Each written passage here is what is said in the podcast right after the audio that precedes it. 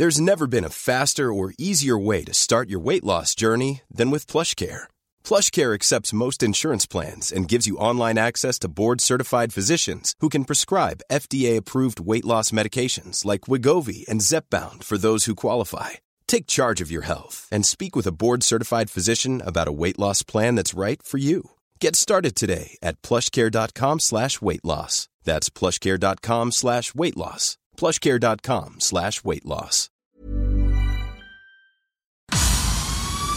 El Heraldo Media Group presenta Periodismo de Emergencia con Arturo Rodríguez, Hiroshi Takahashi y Roberto Aguilar. Con las reglas del oficio.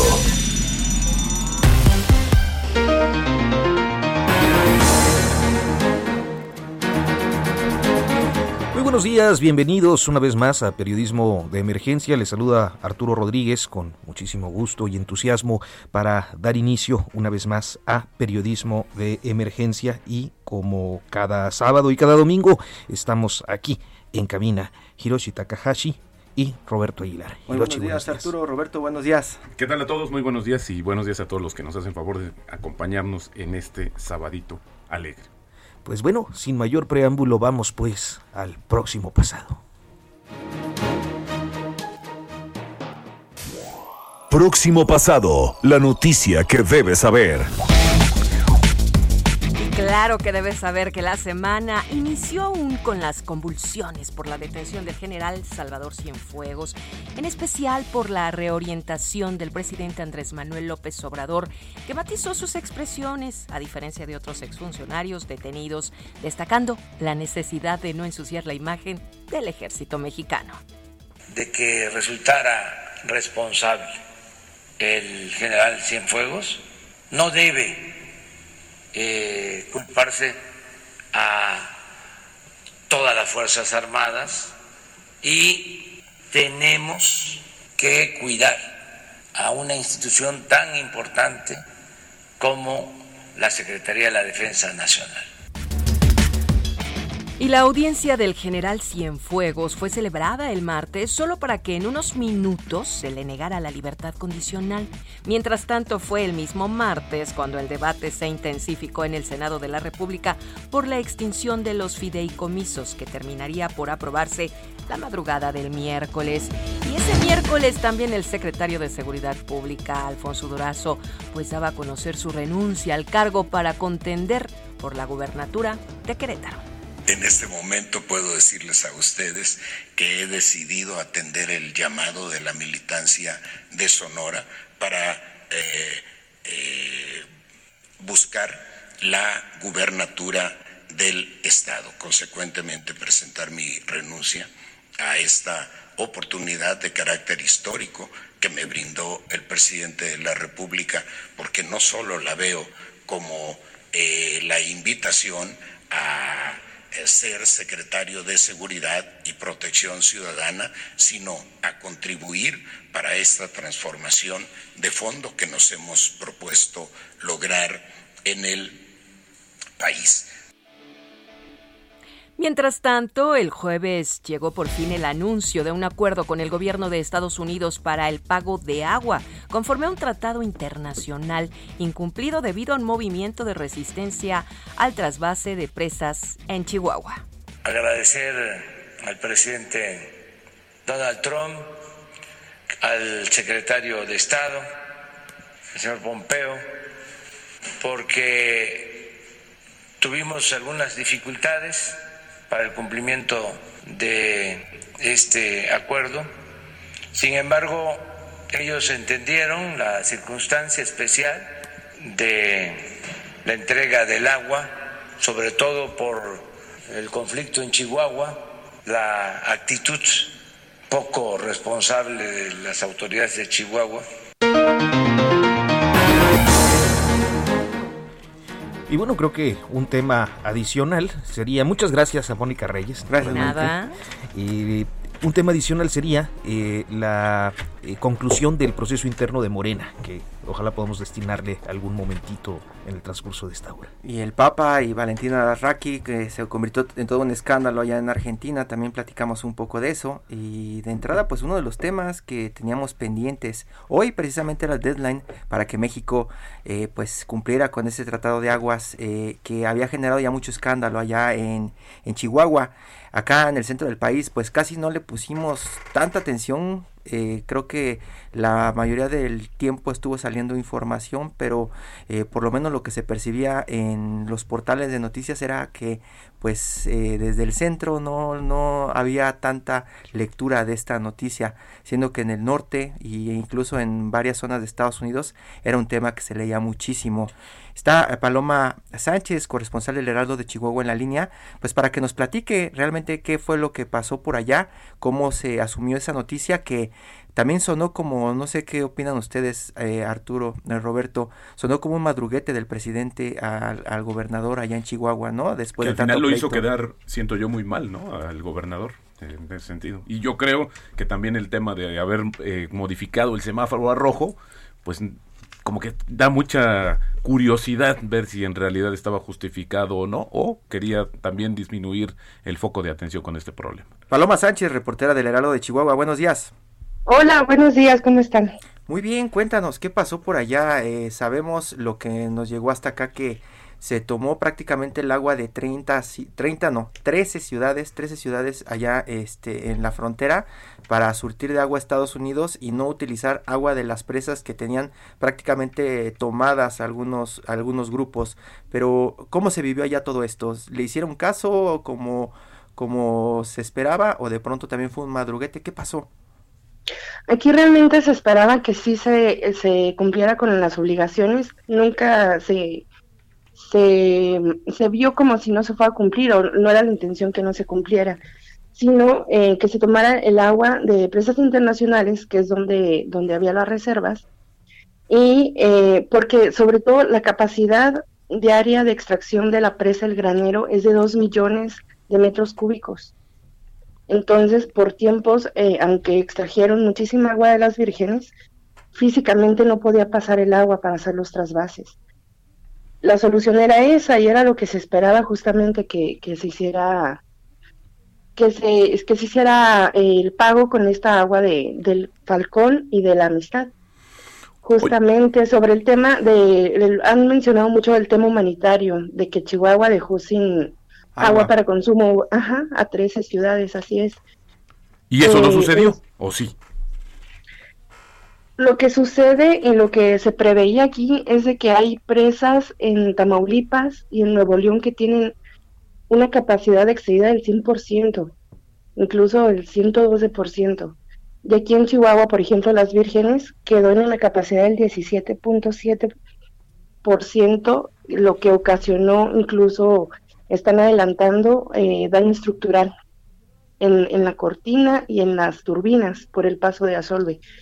Entonces se preveía que se hiciera uso de esa agua también para el consumo humano y nunca, me imagino yo que nunca ha sido la intención del gobernador Corral de desproveer de agua a, a las personas, a las ciudades. Al final no le estaban echando la culpa al gobernador Corral. Eh, al final le echaban la culpa como de estar bloqueando este, este tratado, como de tratar de, de negar el agua a Estados Unidos, ¿no? Era lo que estaban diciendo que se estaba politizando. Y al final parece que el presidente de México, junto con la gente de la Secretaría de Relaciones Exteriores y de la Conagua, juntaron, como tú bien dices, algunas de las opciones que había y entregaron el agua como eh, esquivando el pleito político. Es correcto, y sobre todo porque el gobernador Corral se había comprometido, ya había firmado un documento en, que se, una programación de entregas de esta agua. Y al agravarse el problema, al entrar el conflicto con los agricultores, con los productores, que derivó incluso en la muerte de una persona, de Jessica Silva Zamarrón, y su esposo resultó con graves lesiones. Y además hay tres personas, hay tres agricultores que están ahorita detenidos eh, producto de estos conflictos con cargos que consideran excesivos, porque al recoger unas bombas de gas, eh, los acusaron de tener armamento propio del ejército que se equipara con terrorismo. Al, principio, al principio eh, acá, eh, por lo menos en, en, la Ciudad de México, los periódicos comenzaron a hacerle mucho caso a esto porque eh, desde Chihuahua estaban llegando unas fotos impresionantes de algunos enfrentamientos entre muchísimos, muchísimos campesinos, se veían las filas interminables, eh, las imágenes que llegaban eran de muchos campesinos, o de pronto en la televisión sacaban videos de los campesinos desafiando tanto a la Guardia Nacional como, como a militares, ¿no? Eh, prácticamente desafiándolos por todas partes. Ahora que anuncia el presidente esto, no, parece que no sucedió nada. Entonces, ¿sí estaba alguien detrás moviendo a estos campesinos o qué es lo que se platica ya? Sí hubo intervención de, eh, hicimos aquí un recuento hasta de 20 personas ligadas a la política, a funcionarios o de algún partido político. Pero la lucha de los campesinos, desde el punto de vista donde yo la percibo, es legítima, porque muchos son pequeños productores, muchos es autoconsumo. Entonces, si no tienen agua, para el, el ciclo 2020 se cumplió pero la reserva de agua era para el siguiente, para el 2021. Si no tienen agua para 2021 no van a tener comida. O sea, ya más allá de, tener agua en sí para su, su labor productiva, es, eso es lo que comen, o sea, es de autoconsumo y era lo que estaban defendiendo muchos de ellos y siguen defendiendo porque la boquilla, la presa La Boquilla, en el municipio de Rosales, eh, siguen sigue, no, en el, perdón, en el municipio de San Francisco de Conchos, sigue siendo defendida por agricultores porque es lo que están previendo, lo que viene para el siguiente año, que se ve duro por la sequía, no sabemos si va a llover, probablemente no, por, por cómo se comportó este año. Pero aparte tenemos la, la situación COVID de la pandemia que ha afectado también en, en la economía. Y pues se, se hizo un año duro y aparte con falta de agua porque con el agua que quedó están previendo que tienen que disminuir ciclos de cultivo. Dependiendo de la hortaliza o el producto, perdón, del campo que vayan a generar, eh, tenían sus programaciones a lo largo del año y ya han previsto que van a tener que, pues que prescindir de algunas de ellas por, por la falta de agua. Ya, ya está comprometido eso. Y te digo, siguen en la defensa ahora de la boquilla, y por eso yo considero que es una causa legítima de los agricultores, de los productores, incluso de los ganaderos, porque siembran forraje para, su, para sus cabezas de ganado. Y de que hubo intervención de políticos, sí, sí hubo, e incluso se iban a quedar a dormir a la presa, y pues ahí ese criterio de saber de, de qué tan buena voluntad lo hicieron, o si fue para sacar alguna tajada. Paloma Sánchez, corresponsal de El Heraldo de Chihuahua. Muchísimas gracias, Paloma. Muy gracias, buenos Paloma, días. muy buenos días. Seguimos pendientes porque, como bien dices, este problema parece que apenas comienza. Es un problema que se están dejando para el próximo año, ¿no? Así es. Muchísimas gracias. Muchas gracias. Y está en la línea también Saúl García, desde allá, desde Chihuahua, el jefe de información del Heraldo de Chihuahua. Saúl, muy buenos días. Hola, ¿qué tal? Muy buenos días a todo el auditorio. Los saludo con el gusto de siempre. Muchísimas gracias, Saúl. Pues mira, este, creo que eh, eh, acabamos de platicar con eh, Paloma Sánchez, tenemos ya una panorámica general de este conflicto, de esta pues protesta que de algún modo ha sido tan poco atendida, decía Hirochi, acá en la Ciudad de México, excepto por las expresiones del presidente López Obrador. Eh, a mí me queda hasta ahora eh, esta sensación de no tener completamente claro si en realidad hay un tema político electoral como única eh, como único fundamento de este movimiento o pues hay, hay algo de los dos o no lo hay. Cómo cómo cómo valorarías este este proceso sí precisamente hoy en la portada del Heraldo de Chihuahua trabajamos un texto editorial en el que damos a conocer el por qué perdió Chihuahua, ¿no? El Estado Grande definitivamente allá ya a un año de este, casi ya un año de este conflicto por el agua, eh, perdió, perdimos, digo los que somos de acá, del Estado Grande, perdimos por muchas situaciones, se las comento rápido. Perdimos porque se llevaron el agua, definitivamente. Chihuahua aportó 916 millones de metros cúbicos en, eh, en los cinco años del ciclo 35. Este último, de primero de enero al 21 de octubre, según la, la Comisión Internacional de Límites y Aguas, entregamos 235 millones de metros cúbicos. Cuando hoy vivimos la peor sequía en los últimos 35 años, a decir de la Secretaría de Desarrollo Rural, y de los últimos 50 años, a decir de los productores de las regiones más afectadas aquí en, la, aquí en el estado. Eso por un lado. Perdió la federación también, porque este conflicto de ser local pasó a las primeras planas nacionales, pero también hubo presencia de medios internacionales, precisamente aquí en San Francisco de Conchos, donde se ubica la presa La Boquilla, la más grande del estado. Eh, perdió el Estado, sí, también perdió el Estado. Este conflicto con la Federación, esa ruptura que se dio entre el gobernador Javier Corral y el mandatario federal Andrés Manuel López Obrador, que dicho sea de paso, vino también a fortalecer la llamada Alianza Federalista, este conjunto de 10 gobernadores que salieron de la Conferencia Nacional de Gobernadores. Por eso también pusimos hoy en nuestra edición impresa que por esa razón también perdió la federación y así va a ser hasta que no eh, nos den la declaratoria de emergencia al Estado por la extrema sequía que estamos viviendo y que dejen de llevarse agua al granero. El granero es la presa ubicada en Ciudad Aldama, se extraen 2 millones de metros cúbicos al día, es la máxima capacidad que puedes extraer del granero. Y va a seguir abierta hasta el 19 de noviembre, según informaba el presidente Andrés Manuel en la mañanera del jueves, si no mal, si no mal recuerdo. Y mencionabas conflicto electoral, definitivamente lo es, definitivamente lo es. Eh, no sabemos exactamente aquí, platicando con varios periodistas políticos, tanto del PAN como de Morena, eh, a quién le vaya a afectar más, si a los panistas o a los morenistas, que al final del día va a ser el choque de trenes que vamos a vivir aquí en el, en el 2021 por la, por la gubernatura del estado.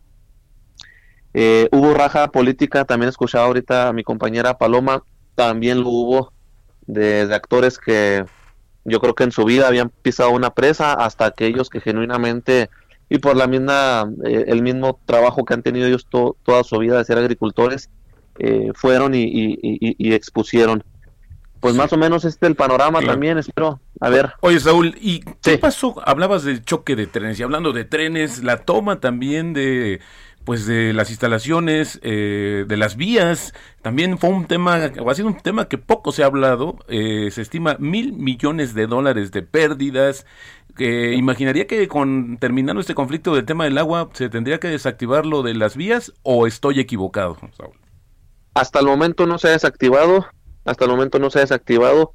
Eh, e, efectivamente son más de 20 mil millones de pesos, a decir de la Secretaría de Economía aquí del Estado, las pérdidas que ha, que ha ocasionado la, la, toma de las vías en Estación Consuelo, municipio de Mioki, donde un grupo de, de manifestantes, agricultores, la mayoría de ellos, fíjate que cuando sucede la muerte de Jessica Silva, una de las protestantes en la presa La Boquilla, este grupo tuvo una causa más, más fuerte todavía por la, por la, eh, para protestar.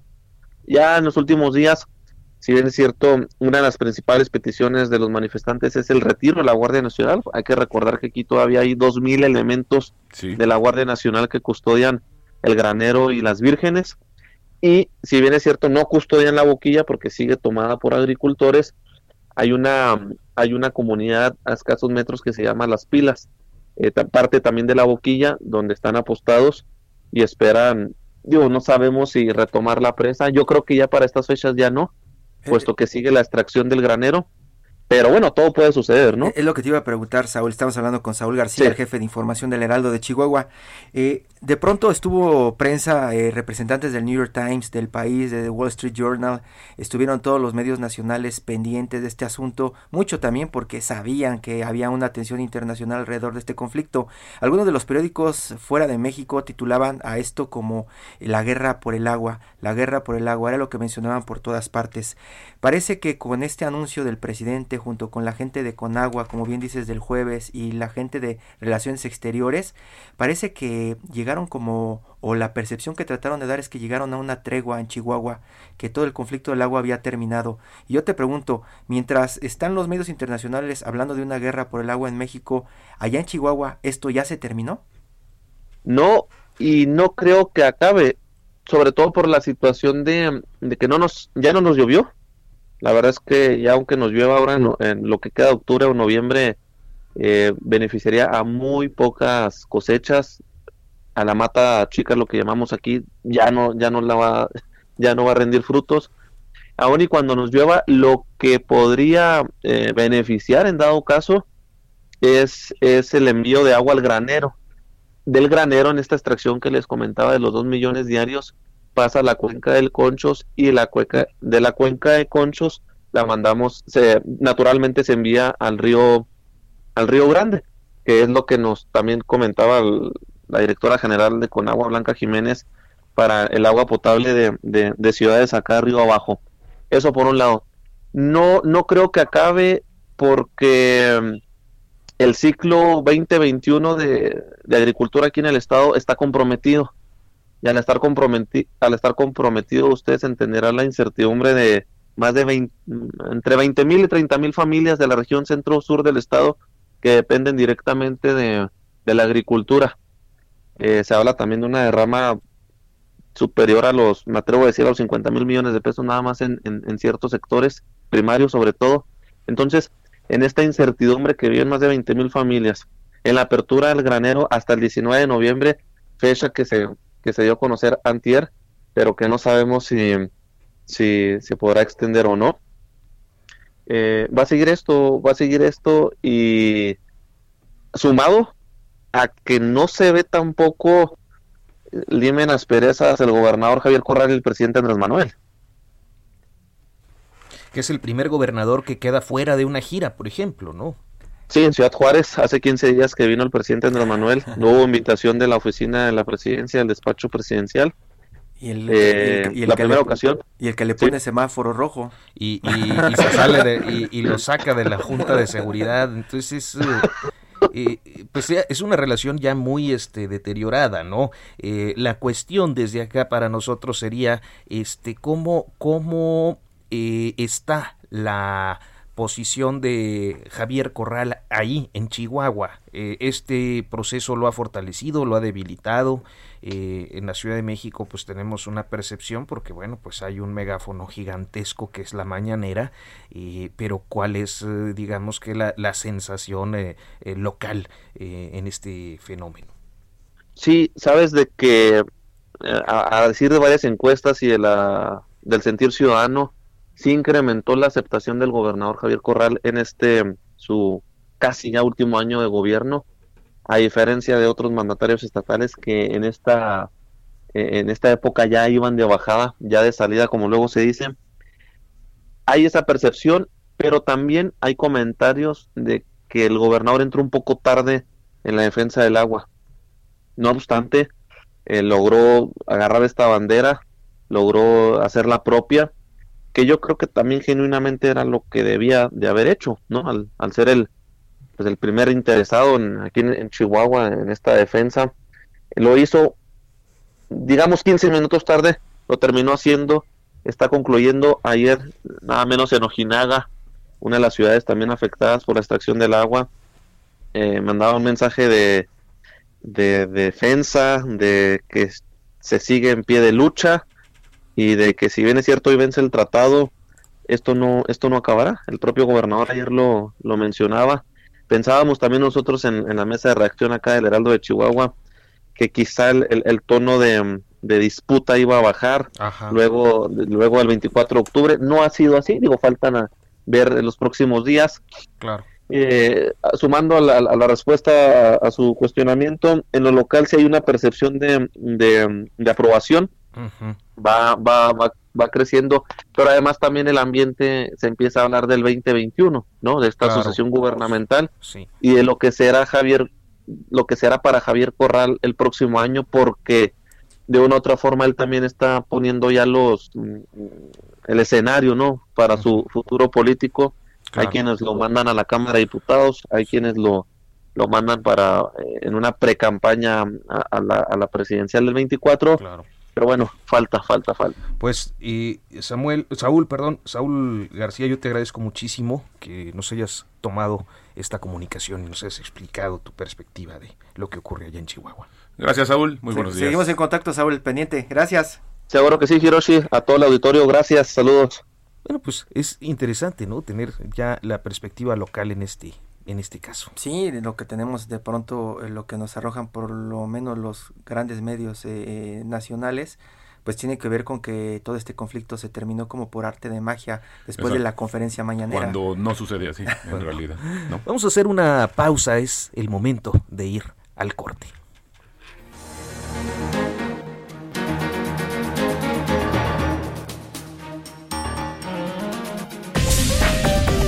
En un momento continuamos. Periodismo de emergencia. Regresamos con las reglas del oficio.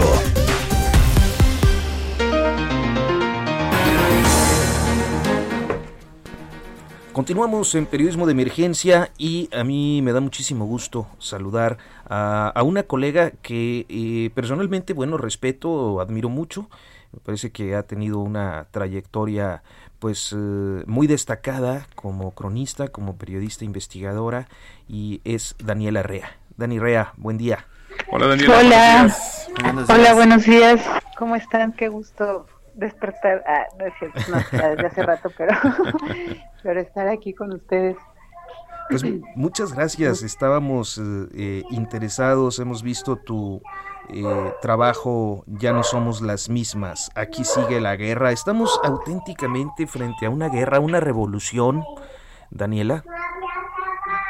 Eh, híjole, esa es una pregunta bien compleja, ¿no? Porque creo que implicaría ponernos a pensar que, o sea, cómo, cómo, cómo aprendimos que eran las guerras, ¿no? Y cómo, cómo han cambiado, pero han tenido los impactos similares.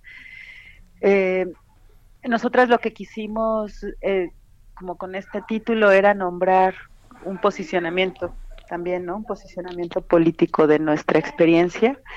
Y, quiere decir eso, que pues que la violencia contra las mujeres, contra los territorios, contra las personas en general, eh, criminal, estatal, eh, empresarial, no ha, como que no ha terminado eh, pero pues nosotras también hemos aprendido mucho en todos estos años últimos recientes de la militarización de la seguridad pública.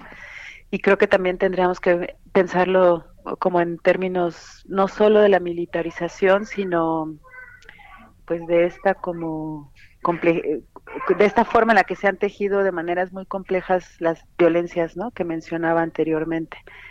Como hay lugares donde empresas mineras se alían con el Estado y con grupos criminales para como para defender su ejercicio, no sé. Entonces, por ahí da un peli lo, lo nombra en un libro que acaba de publicar, Guerra Neoliberal.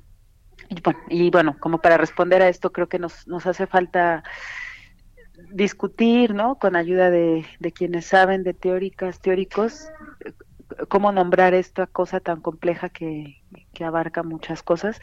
Y, en nuestro libro, pues la idea era esa, era plantear que nosotras hemos cambiado, ¿no? Que la violencia ha hecho, ha lastimado, nos ha lastimado mucho como mujeres, como comunidades, pero que también nosotras hemos, hemos tomado respuestas, ¿no? Hemos, hemos respondido, hemos tomado decisiones, hemos aprendido, hemos propuesto, y, estas dos cosas pues están ahí en el libro.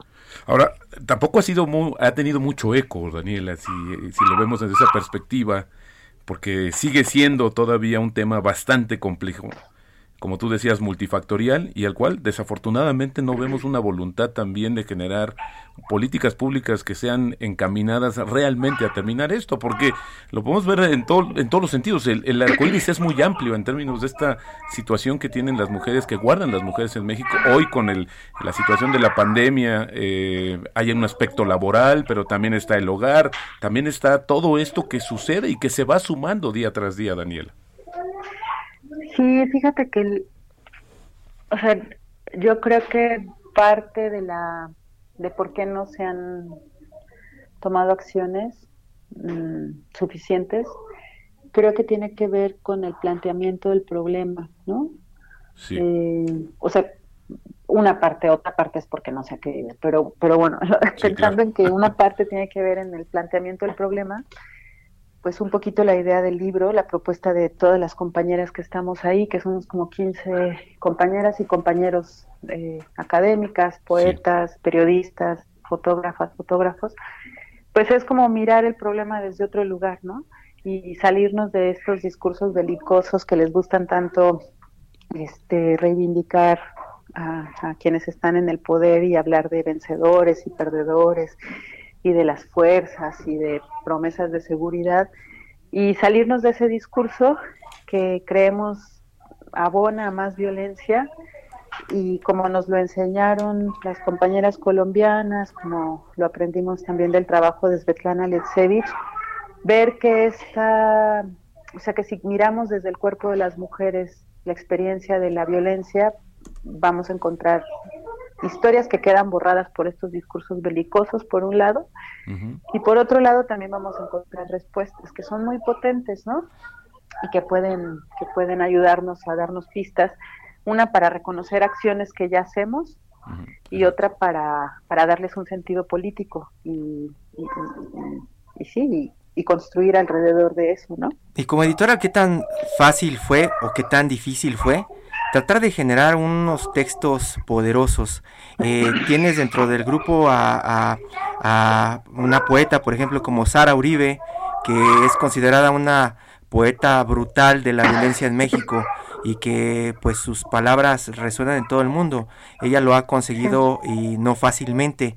Eh, en el trabajo, ella pues desde el lado de la poesía, haciendo uso de las palabras, tú como editora también, ¿Cómo trabajaste con eso para que fuera un libro poderoso? Porque ya parece que la prensa, los textos que editamos en prensa, no tienen tanto ruido como está haciendo, por ejemplo, en este momento Sara Uribe en el mundo, ¿no? Mira, yo creo que una cosa, una cosa que, que ahí sí yo no siento que haya sido mérito personal en realidad, sino que creo que justo el encuentro que hay en este libro, ¿no? Es, es consecuencia de muchos años de haber compartido camino y aprendido y equivocado juntas, de muchas de quienes estamos aquí, ¿no? Eh, me gustaría recordar el ejercicio que hicimos hace ocho años con el libro de Entre las cenizas que editó Marcela Turati y pues ver que muchas de las que estamos aquí aprendimos juntas a, a cubrir estos estos horrores, ¿no? Y en ese aprender juntas nos dimos cuenta que a veces la palabra periodística no era suficiente y echamos mano del trabajo de poetas como Sara Uribe, que, desde su mirada pues había construido un lenguaje que nos ayudara a nombrar, ¿no? O había puesto atención al lenguaje de las personas para poder nombrar, por un lado. Y por otro lado, pues también nos dábamos cuenta de que nos hacían estructuras, ¿no? Como teóricas para darle un sentido a, pues a las cosas que estábamos viendo. Eh, y que, y que a veces nos salíamos como de lo anecdótico, ¿no? Del error, del horror, de la anécdota horrorosa. Y por eso nos, nos apoyamos en el trabajo de Emanuela Borsachelo, que es eh, una feminista académica con un trabajo súper interesante en el centro del país, y con Marina Sagua, ¿no? Que es una ensayista que pone mucha atención también como en las estructuras de la violencia. Entonces, el estar aquí, todas ellas, pues en realidad fue como una cosa muy orgánica de decir, oiga, nosotras hemos estado juntas, aprendiendo juntas. Eh, hemos, muchas de las preguntas que se plantean en el libro en realidad eran preguntas que compartíamos ya en ese proceso y que y que y que pues lo más o sea lo, lo más fácil casi casi fue o sea más bien se trató solo de decir oigan cómo ven no cómo ven si si nos contamos estos años, ¿no? Si miramos desde el cuerpo de las mujeres. Y pues ahí la verdad es que no hubo mucho mérito personal, sino que más bien fue hacer la invitación, eh, imaginar. Creo que una cosa que es muy bonita dentro del proceso de edición de este libro tiene que ver con la forma en la que se presentaron las historias, ¿no? Y cada una de estas historias está anclada a un verbo.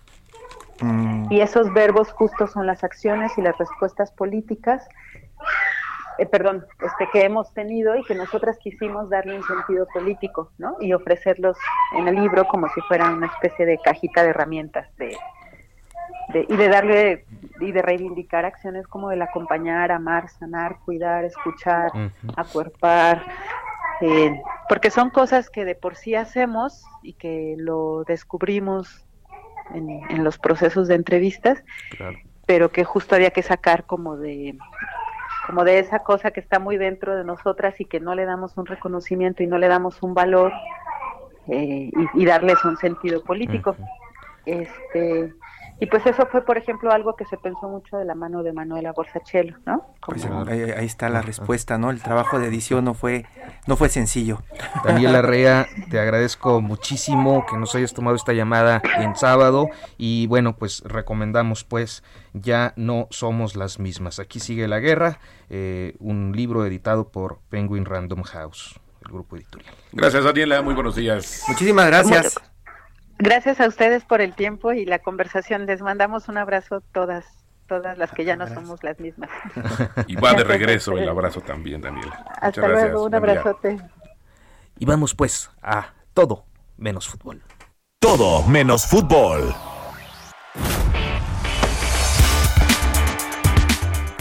Roberto se puso muy creativo en este momento que estábamos hablando del Día de Muertos. Para, en la para tratar de no salir con lo mismo, esto es lo que nos preparó esta pieza, vamos a escucharla.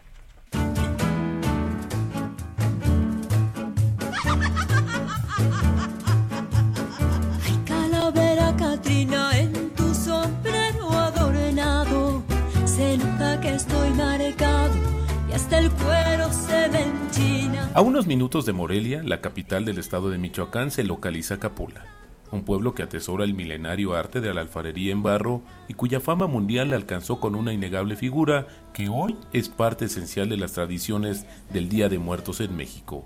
Se trata de la Catrina, el personaje que nació de la imaginación del gran José Guadalupe Posada. Sus artesanos cuentan que el oficio de la alfarería data del siglo XV y que fue el propio obispo Vasco de Quiroga, Tata Quiroga, quien supo mezclar las técnicas españolas e indígenas que marcaron todo un estilo particular en la elaboración de utensilios diversos. Pero fue hasta los años 70 cuando la Catrina se adueñó de la gran mayoría de los talleres familiares. Habla el doctor Omar Aguilar jefe de vinculación del Instituto Tecnológico de Morelia, además de docente, empresario y consultor en el área de materiales, diseño y mejoramiento de procesos e ingeniería de calidad. Capul es un pueblo que se encuentra a unos 20 minutos de la ciudad de Morelia y que es famoso por la tradición que tienen para modelar barro. Este oficio comenzó con Vasco de Quiroga, el primer obispo de Michoacán, y él fue el que le enseñó a los habitantes a elaborar estas artesanías para que pudieran tener productos para comercializar. Con esta técnica artesanal se inició la producción con macetas, jarrones, vajillas y demás objetos con barro. Pero no fue hasta los años 70 en donde el artesano Juan Torres se inspiró en el personaje dibujado por José Guadalupe Posadas que aparecieron las primeras Catrinas de barro en Capula. De ahí en adelante los demás artesanos empezaron a aprender la técnica y actualmente se ha convertido en un símbolo para todo el pueblo. La Catrina comenzó a tomar fama local y luego los propios michoacanos se encargaron de promoverla en el mundo, como un estandarte no solo de las tradiciones, sino de la expresión artística de artesanos que moldean con sus manos caprichosas figuras que actualizan con el tiempo. Así, hoy encontramos Catrinas que representan diversos oficios, Catrinas ataviadas con elegantes prendas y joyas, las que van al mercado con amplias canastas, las enamoradas, las novias y muchas otras variedades que poco a poco se fueron complementando con sus respectivas parejas, para que no estuvieran tan solitas pero las Catrinas fueron presa de su propia fama porque la delicadeza del barro provocaba que las piezas llegaran rotas, principalmente de los largos dedos, a su destino, desanimando a los empresarios y a los compradores de la artesanía.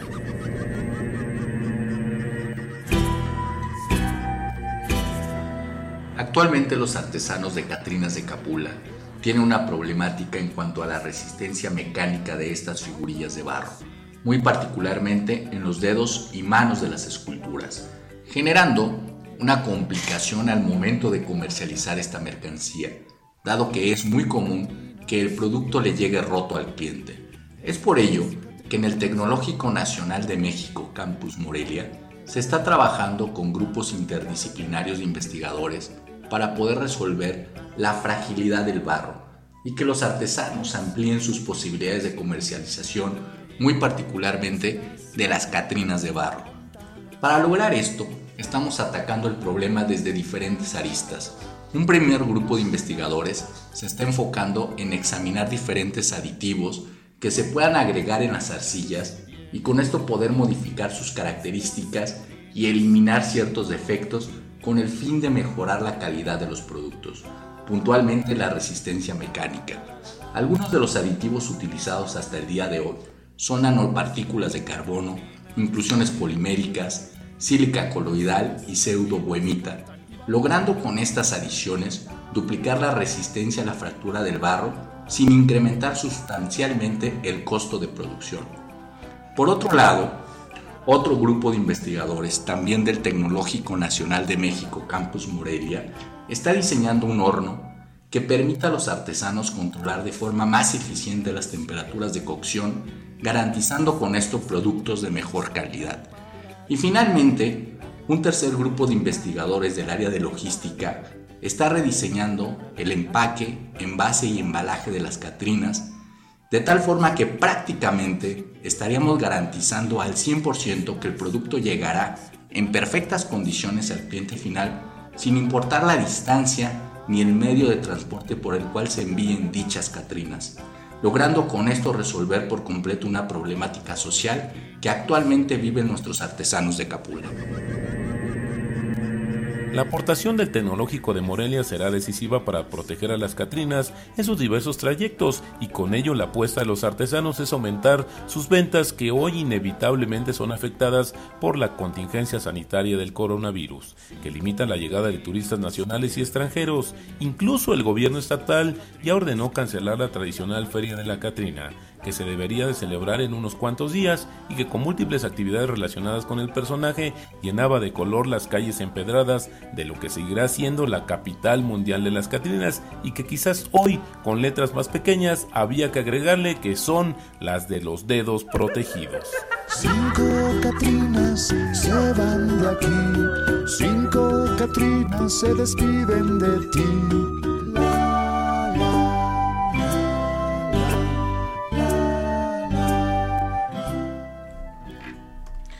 Pues bien, pues muchísimas gracias Roberto por esta pieza de las... Con mucho gusto. Fíjate que lo visité, me llamó mucho la atención y la verdad es que sí es una problemática de los propios empresarios y ver cómo en realidad la tecnología sí te permite eh, soluciones, ¿no? No lo ves tan etéreo, soluciones prácticas. Pero el detonador de esta historia deben saber fueron los dedos de las Catrinas, que eso es, importante cuando se habla de comenzar una historia. Exactamente, los dedos de las Catrinas son muy largos, a diferencia de otras Catrinas que se hacen en otros lugares, eh, mucha artesanía en muchos lugares del país, las de Capula son dedos muy largos y eso pues tenía su implicación. Les afecta el negocio. Exactamente. Muy bien. Con la solución, ahí está, ¿no? Así es. Ahí está. Pues bueno, eh, tenemos todavía algunos minutos. Yo creo que bien vale la pena comentar ustedes que son tan eh, versados en eh, la cobertura internacional, el debate, el debate gringo de esta semana. Bueno, pues en realidad una situación que creo que es importante. Los mercados han reaccionado poco a esta situación del debate y sobre todo este hoy que ya votó Donald Trump pues, es difícil cuando ves eh, cuando quieres eh, definir quién ganó realmente este último debate entre Biden y Trump, pues la verdad es que es un poco complicado. Lo que sí es cierto es que cada vez está acortando la, eh, ventaja que tenía Biden en algunos estados clave y la verdad es que yo por lo menos creo que, que es muy visible o es muy probable que Donald Trump nos acompañe cuatro años más y esto es algo que le tiene que le conviene a México por muchas muchas razones. La principal es porque ya sabemos cómo es ya sabemos y, y, además hemos comprobado hasta dónde sus amenazas pueden ser realidad y es una situación bastante tensa, pero la verdad es que hoy se ha sabido más o menos manejar. Acuérdense que cuando él era candidato dijo que iba a deshacer el peor acuerdo comercial que había firmado su país, se refería al Telecan. Hoy ya tenemos el TEMEC en, vigor. O sea, así de distante creo que es, eh, es lo que ha sucedido con esta relación con Estados Unidos. Yo insisto, no va a ser nada tersa, si se queda otros cuatro años, pero creo que ya, como decimos, ya le tomamos cierta la medida. ¿No? Ya le agarramos el modito. Y, y muchos de los temas era que casi mecánicamente en las redacciones tomábamos todo el tiempo la declaración de los de las casas encuestadoras que minuto a minuto de pronto iban diciendo qué era lo que podía pasar en el futuro. Al otro día el gran estudio de las encuestadoras y ya saben ustedes este lo que llaman en Estados Unidos los talking heads, hasta acá en México, ¿no? Los talking heads diciendo que Donald Trump había ganado el debate por tantos puntos y que en tales zonas ya estaba casi eh, eh, ya estaba casi ganado por los demócratas o por los republicanos. Lo que creo que queda después de esto también con, el, con, con, lo que están anunciando los mercados es que eh, las encuestadoras no están funcionando para nada y nadie les cree. Bueno, ya tenemos la experiencia pasada, ¿no? Cuando pues prácticamente todos están de acuerdo. Yo estuve en la Secretaría de Relaciones Exteriores se quedaron los tacos porque había unos tacos de, de una de pastor para celebrar ya. Y conforme iba pasando la noche esperamos una conferencia de prensa íbamos viendo con varias pantallas cómo iba ganando Donald Trump después pues se quedaron los tacos pues sí y a propósito de encuestadoras pues cerró el proceso interno de Morena eh, con una encuesta que bueno personalmente me sorprendió yo honestamente no pensé que fuera tan conocido el señor Mario Delgado en el país pero parece que este de alguna manera la encuesta reflejó eso y un Porfirio Muñoz Ledo que no está tan satisfecho con el resultado, ¿no? Nada satisfecho, parece que va a pelear. Acuérdense, aquí habíamos platicado con nuestro compañero y amigo Delgado, ¿no? Y le decíamos, van a respetar este resultado. Al final eh, tuvieron ese problema que pues todavía es este el anuncio lo dan y como que un grupo fuerte no, no este, respeta los acuerdos de estos eh, eh, o, lo que ganaron los considerados neomorenistas, ya hasta neomorenistas. Se va a enojar Delgado porque ese día le dije las tribus, ¿no? Y los neomorenistas pues está, este, está peor, ¿no? Sí, es, es eh, pues eh, lo que pasa es que bueno, a final de cuentas eh, yo creo que México siempre ha tenido un problema con el tema electoral en cualquier formato, ¿no? Desde, desde el periodo revolucionario, desde 1910 hasta el día de hoy prácticamente no hay proceso en el que no se señale fraude, en el que no se señale... yo recuerdo, por ejemplo, en las elecciones gringas, que además tienen un sistema electoral muy complejo, este el, caso de Bush y, y, Florida, ¿no? Este que a todos nos dejaba esa sensación. Eh, eh, es decir, eso hubiera motivado en México un conflicto postelectoral, una toma de reforma, una, ¿no? Eh, en Estados Unidos, bueno, pues ya ese fue el resultado, así es el sistema y se acepta la, la la institucionalidad eh, en su resultado. Pero aquí de pronto es eh, creerle, ¿no? En Estados Unidos, por ejemplo, lo que estamos platicando ahorita es que las encuestas pues ya no le cree casi nadie a nadie, ¿no? De, de los encuestadores. está poblando por ahí con 538 y algunos de los grupos que todavía le atinaban a, a las encuestas. Pero acá en México, de pronto definirlo por encuesta y que una semana o dos semanas antes dicen que quedan este, casi empatados y luego que le gana como por tres veces, ¿no? Los números, pues solo lo creen ellos, ¿no? Como, como pareciera suceder, ¿no? Dentro de Morena. Sí. Y lo otro es el, el proceso electoral Coahuila e Hidalgo que sorprendió a muchos, ¿no? Sí, que, y que le dio mucho valor a la oposición. Eso es lo que está surgiendo ahora. Esta semana no sé cómo les tocó, pero desde el lado del PAN, el lado del PRI, están este súper crecidos. Bueno, como dice, eh, leí en las redes sociales, no estaba muerto ni andaba de parranda.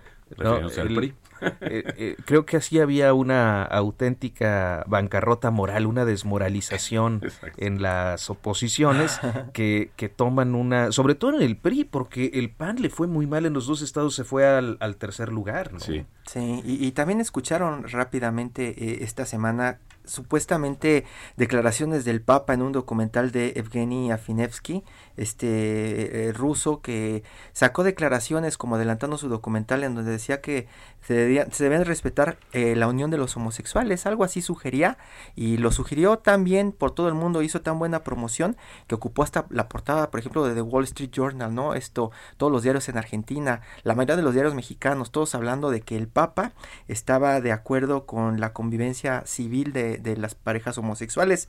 Y resulta que en Argentina y en Italia hay una investigación grande porque dicen que esto es un refrito es un refrito de una entrevista de la periodista mexicana Valentina Larraqui. Usted la debe conocer porque pues siempre ha salido haciendo esta cobertura desde el Vaticano para Televisa. Entonces ese escándalo creo que se va a poner muy bien porque es un refrito de una nota de Larraqui que le dio la vuelta al mundo diciendo que el Papa pues puede eh, que, el Papa eh, autorizaba los matrimonios homosexuales y resulta que era algo que ya había dicho y que no lo dijo así. Entonces está para, para darle seguimiento en las próximas semanas. Sí, el, tema es bien complejo porque mueve muchas cosas también adentro de la iglesia. La, la sola mención de un, de un jerarca religioso. Yo recuerdo estas expresiones de manera similar con el obispo Raúl Vera hace unos 15 años. Eh, aproximadamente y cómo generaron toda una reacción en América Latina, ¿no? Que es donde tenía presencia. Pero eh, ahora dicho por el Papa, aún eh, un poco fuera de contexto la expresión, es eh, sin duda escandalosísimo dentro y fuera de la Iglesia. ¿no? Exactamente. Yo nada más quisiera apuntar dos temas importantísimos. AstraZeneca ya reanudó sus eh, eh, investigaciones en Estados Unidos, que era una parte crucial. El próximo viernes vamos a ver cuánto creció la economía en el tercer trimestre. Interesante. Se espera un rebote, pero pues no un crecimiento ni recuperación. Nos despedimos. Hiroshi Takahashi, Roberto Aguilar. Muchas Muy gracias. Hasta pronto. Hasta mañana.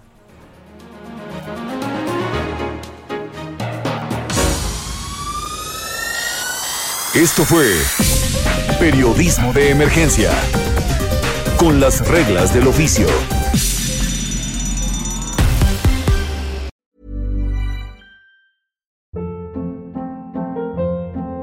Hold up. What was that? Boring. No flavor. That was as bad as those leftovers you ate all week. Kiki Palmer here, and it's time to say hello to something fresh and guilt-free. Hello Fresh. Jazz up dinner with pecan-crusted chicken or garlic butter shrimp scampi. Now that's music to my mouth. Hello Fresh. Let's get this dinner party started. Discover all the delicious possibilities at hellofresh.com.